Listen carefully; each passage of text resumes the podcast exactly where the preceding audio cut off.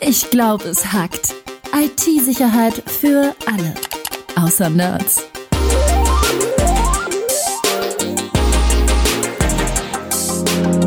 Mit Rüdiger Trost und Tobias Schrödel. Ich glaube, es hackt. Tobi. Rüdiger. Sind deine Daten schon mal geklaut worden? Ja ganz schlimme Erfahrung. Die waren einfach weg. Nein, also was, was tatsächlich passiert ist, dass mein Passwort ähm, schon mal im Netz aufgetaucht ist, zum Verkauf angeboten wurde, ähm, weil ich mich mal bei einem großen Cloud-Anbieter angemeldet habe. Das ist jetzt fast fünf Jahre her. Ähm, und die wurden gehackt. Und da war natürlich mein Passwort in deren Datenbank. Und es wurde dann verkauft. Da geht's dir wie Millionen von äh, Internetteilnehmern, denn sehr viele Leute waren schon mal Teil von so einem Data Leak. Ich selbst auch. Also meine Kreditkarteninformationen wurden auch schon gestohlen. Mhm. Ähm, damals bei Sony, habe einen Account gehabt beim PlayStation Network. Ist alles äh, sozusagen gestohlen worden und im Internet aufgetaucht. Und da reden wir natürlich über die klassischen Data Leaks. Genau. Das sind ähm, Datendiebstähle, wo also ein Anbieter, in, du hast das Beispiel Sony genannt, bei mir war es Dropbox, ähm, irgendwann mal gehackt wurde und dann einfach ja Millionen Datensätze auf einen Schlag entwendet wurden, kopiert wurden äh, und dann ins Netz gestellt wurden zum Verkauf. Eben für Angreifer, die damit zum Beispiel dann, ähm, ja, weil viele Leute das gleiche Passwort haben, woanders dann reinkamen und plötzlich mit dem Sony-Passwort auch bei Amazon dann in deinem Namen was bestellt haben oder ähnliches. Aber ähm, ja, wie kommt es denn überhaupt dazu, dass Sony oder Dropbox, also eigentlich namhafte Firmen, ihre Daten so leicht verlieren konnten? Ob das leicht war, möchte ich gar nicht mehr unterstellen. Die Angreifer kann sich ja schon sehr viel Zeit genommen haben und äh, sehr gute Angriffsmethoden entwickelt haben. Aber ich würde mal sagen, die Ursache sind wahrscheinlich einfach Softwarelücken gewesen. Also die haben Lücken in ihrer Implementierung gehabt, äh, wo ein Angreifer einsteigen konnte oder auch eine Fahrlässigkeit in der Form, dass die Konfiguration nicht gehärtet war. Das heißt also, man hat einfach einen, einen Konfigurationsfehler gehabt der dazu geführt hat, dass ein Angreifer eben die komplette Datenbank auslesen kann. Da bin ich aber als User doch quasi gar nicht vorgefeit. Das kann ich ja gar nicht wissen. Ich muss doch meinem Anbieter vertrauen, dass der meine Daten ähm, sicher speichert. Wenn die das nicht tun, ähm, dann müssen die heute, wenn sowas bekannt wird, mit dieser DSGVO, dieser Datenschutzgrundverordnung, müssen die mich ja informieren. Ist, das ist ja auch der Grund, ähm, warum wir in den letzten Monaten und Jahren einfach so regelmäßig davon hören, dass es eigentlich fast schon langweilig ist. Ich kann es nicht mehr hören, schon wieder 3,4 Millionen Passwörter geklaut. Ey, das ist doch echt krass. Haben wir es einfach früher nicht gemerkt oder wissen die heute alle schon davon? Also ich finde das eine sehr gute Sache, dass man das veröffentlichen muss und dass man die Leute informieren muss, dass diese Daten gestohlen wurden. Ich glaube tatsächlich, dass die Anbieter es gegebenenfalls früher auch nicht immer sofort gemerkt haben. Also es gibt das Beispiel von, von gestohlenen LinkedIn-Zugängen, die das erst fünf Jahre später gemerkt haben. Ja, ich habe letztes Mal tatsächlich auch mal eine Zahl gehört. Es waren fast, ich meine, es waren 275 Tage, die es im Durchschnitt dauert, bis eine Firma merkt, dass ein Angreifer Daten bei ihnen kopiert hat. Und das liegt daran, ähm, dass Daten klauen halt nicht heißt, dass die weg sind. Also wenn ich ein Auto klaue und ich komme morgen in die Garage, dann merke ich sofort, ups, mein Auto ist weg und kann mich sofort bei der Polizei melden. Bei Daten, bei digitalen Medien und äh, Daten ist es halt so, wenn die geklaut werden, dann sind die nur kopiert. Das heißt, die stehen immer noch da, wo sie waren. Ähm, quasi, ich komme in meine Garage, das Auto steht immer noch da und ich kann mit ihm fahren. Was ich nicht weiß, ist, dass mein Auto noch woanders auch noch fährt und zwar exakt das gleiche und das ist bei Daten natürlich kritisch. Und es ist jetzt auch nicht so, dass diese Datenbanken, die da gestohlen werden oder die Zugangsdaten, dass die dann einfach so im Internet veröffentlicht werden. Die werden erstmal im äh, gegebenenfalls Darknet gehandelt als, als valide Daten. Ähm, und das kann durchaus mal ein paar Monate oder Jahre dauern, bis die dann an das Licht der Öffentlichkeit kommen, sozusagen, weil sie über andere Kanäle verfügbar sind. Und dann lernt der Anbieter erst, okay, wir hatten hier offensichtlich ein Problem und haben Daten verloren. Ja.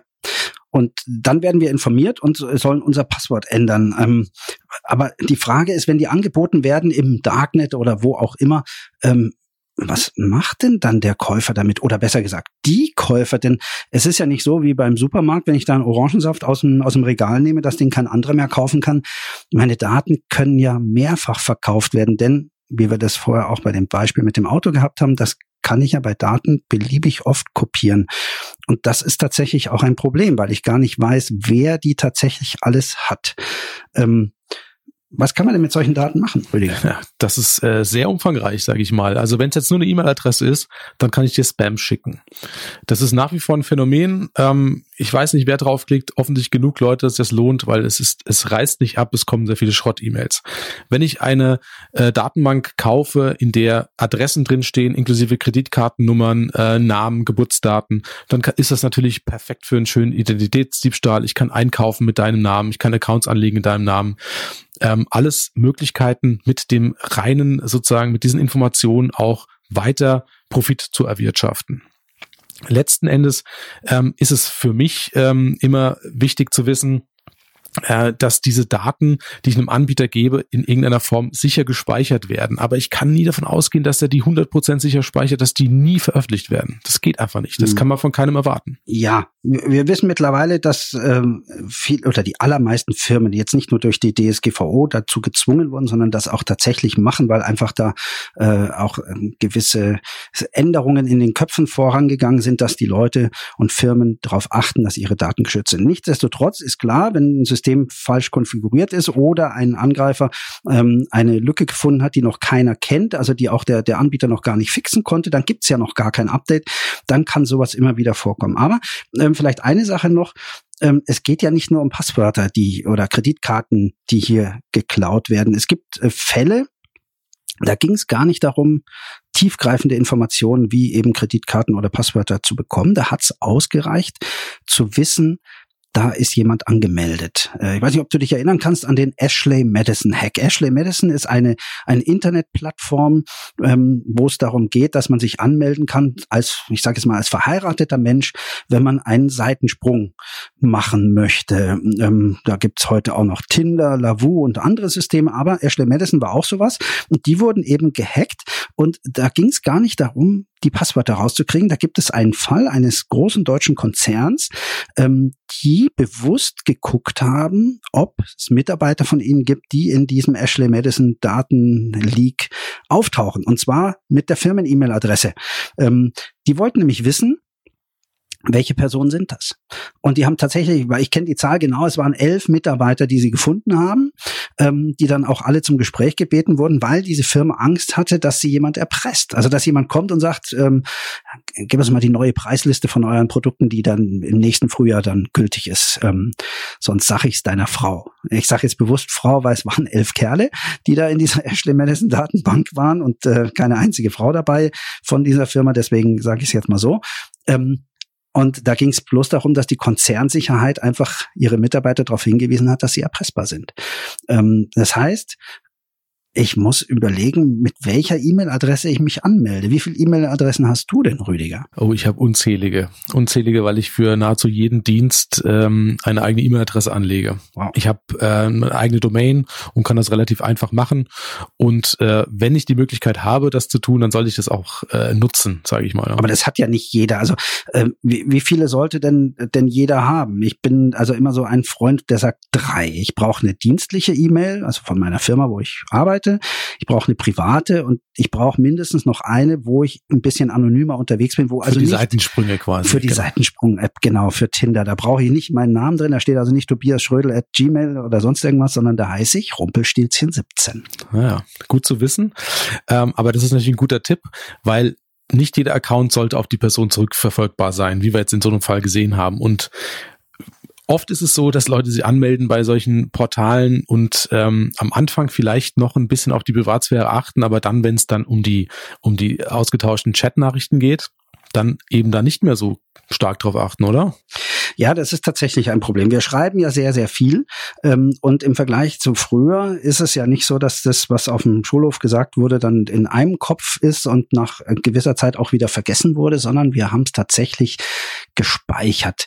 Ähm, der Haken an der Sache ist, dass, äh, wie wir das auch bei Facebook oder sonst irgendwas kennen, wir gar nicht mehr uns an Dinge erinnern können, die wir irgendwann mal geschrieben haben. Und die sind aber tatsächlich immer noch da und die kommen auch ans Tageslicht und so eine Datenbank vergisst gar nichts. Das ist also tatsächlich ein großes Problem. Und ähm, wie, ja, wie kann man das verhindern? Ich meine, es ist ja nicht so, dass wir plötzlich alle uns offline machen sollten. Also dazu ähm, kann ich nur zur Datensparsamkeit aufrufen. Das heißt also, schreibt nur das rein, was ihr auch im schlimmsten Fall äh, veröffentlichen könntet, wenn es wirklich drauf ankommt. Ähm, nichts äh, sehr vertrauenswürdiges, nichts Privates reinschreiben. Es ist leichter gesagt als getan, weil man doch relativ schnell in diese Situation kommt, dass man sagt, äh, man, man chattet jetzt hier über ein Portal, über ein Facebook Messenger, über WhatsApp und dann werden private Daten ausgetauscht. Wenn man die löscht, im WhatsApp oder im Facebook, dann heißt das nicht, dass die wirklich weg sind, sondern die werden bei Facebook in der Datenbank dann hinterlegt als der hat die gelöscht oder genau. wollte die löschen. Genau, das ist äh, mittlerweile bewiesen, schon seit einigen Jahren. Ich glaube, vier Jahre ist es her, als Max Schrems, ein äh, junger Österreicher, ganz netter Kerl, ich habe ihn ein paar Mal getroffen, ähm, Facebook verklagt hat. Der ist auch heute noch, noch groß dabei und äh, kümmert sich darum, dass unsere Daten besser geschützt werden innerhalb der EU.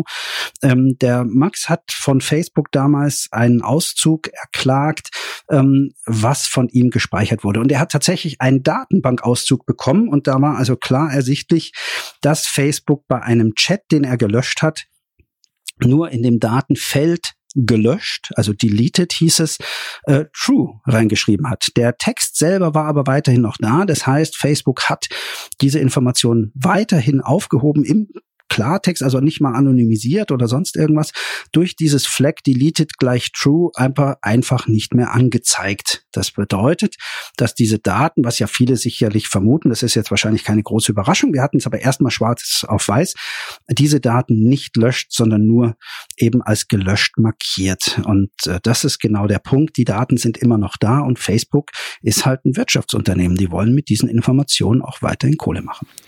Vielleicht ist das eine ganz gute Übung für, für euch, einfach mal die Daten anzufordern. Also man kann das bei jedem beliebigen Dienst, kann man alle Daten einfach mal herunterladen, die über mich gespeichert sind. Ich habe das mal gemacht bei, bei Amazon jetzt vor kurzem. Mhm.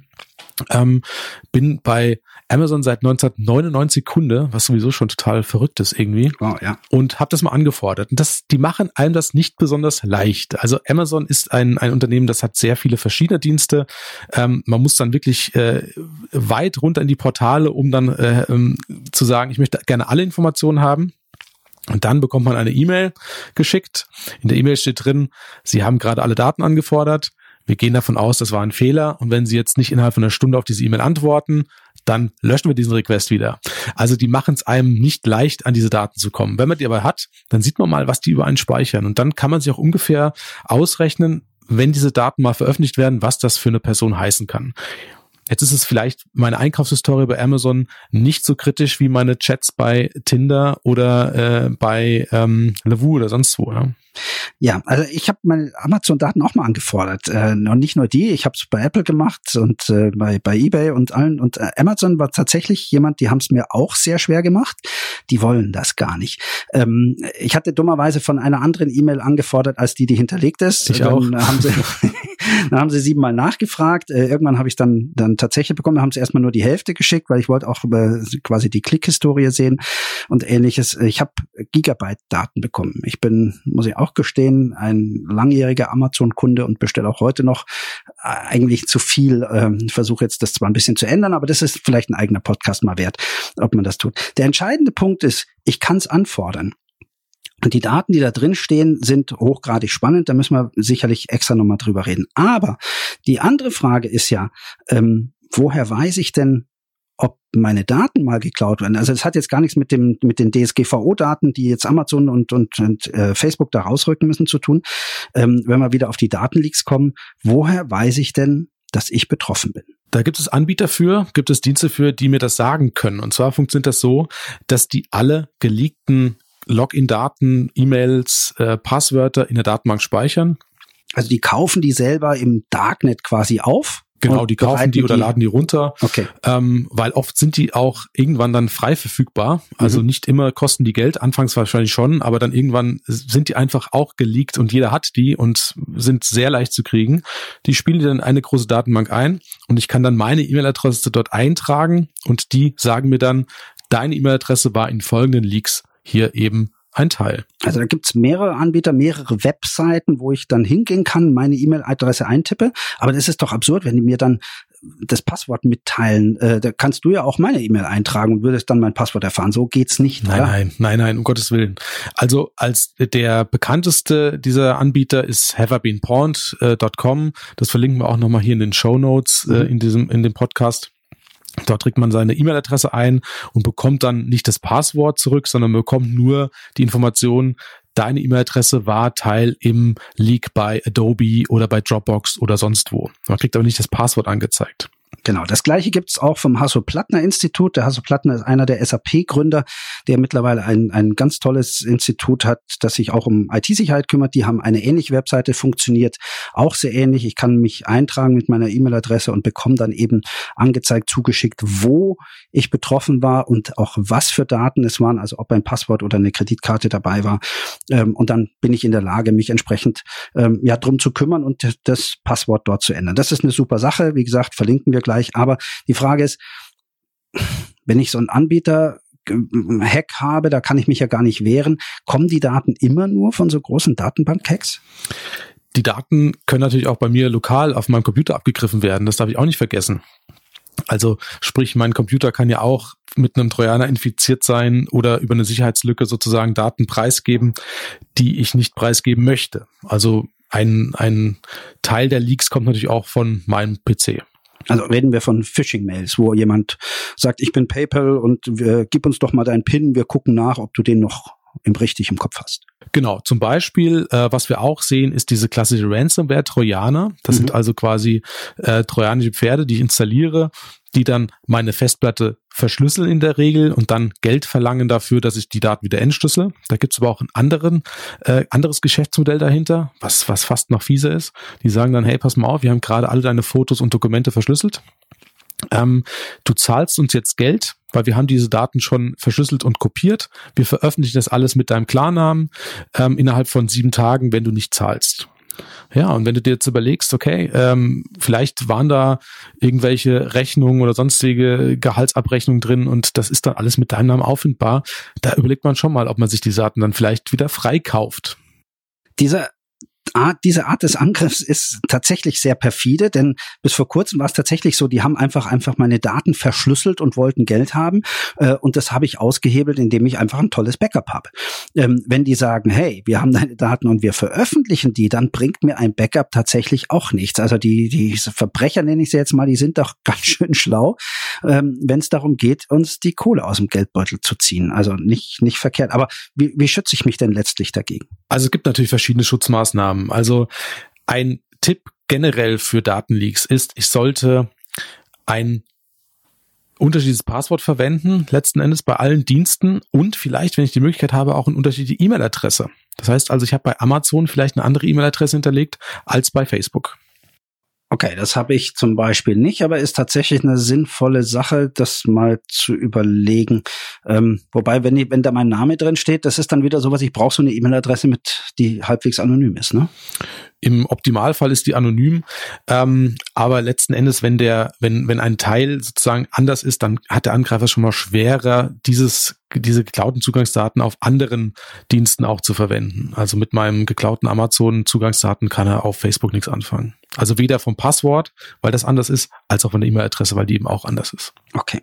Zum Schluss möchte vielleicht eins noch sagen, und das glaube ich ist ganz wichtig, man braucht keine Angst zu haben, wenn man in so einem Datenleak mal auftaucht. Das passiert jedem. Wir haben auch festgestellt, also uns beiden, Rüdiger und mir, das auch schon mehrfach passiert, weil wir uns gar nicht dagegen schützen können, dass ein Anbieter gehackt wird. Äh, das Einzige, was uns hilft, ähm, sich vor den Folgen zu schützen, ist also ein geschützter PC zu Hause. Da gehört ein Virenscanner sicherlich dazu und äh, vielleicht auch eine Personal Firewall. Da reden wir vielleicht im eigenen Podcast mal drüber, was man da wirklich braucht und was auch ähm, das bedeutet und wogegen es auch nicht schützt, zum Beispiel. Ähm, aber es heißt auch nicht auf Phishing-Mails reinzufallen und hin und wieder sein Passwort zu ändern und eben, und das ist, glaube ich, immer noch das Wichtigste, nicht überall das gleiche Passwort zu haben. Denn das ist aus meiner Sicht immer noch wirklich der größte Fehler, der vorkommt, ähm, weil es immer wieder Systeme gibt, die dran glauben müssen. Und wenn ich dann quasi damit alle meine Systeme offengelegt habe, dann bin ich ehrlich gesagt selbst schuld. Das kann ich nur so unterschreiben. Also Passwortsicherheit ist sicher ein ganz wichtiges Thema. Ich verweise da auf unsere Folge Passwörter. Und ansonsten haben wir das Thema Data Leaks ausgiebig behandelt. Ja, denke ich auch. Danke, Tobi. Danke, Rüdiger.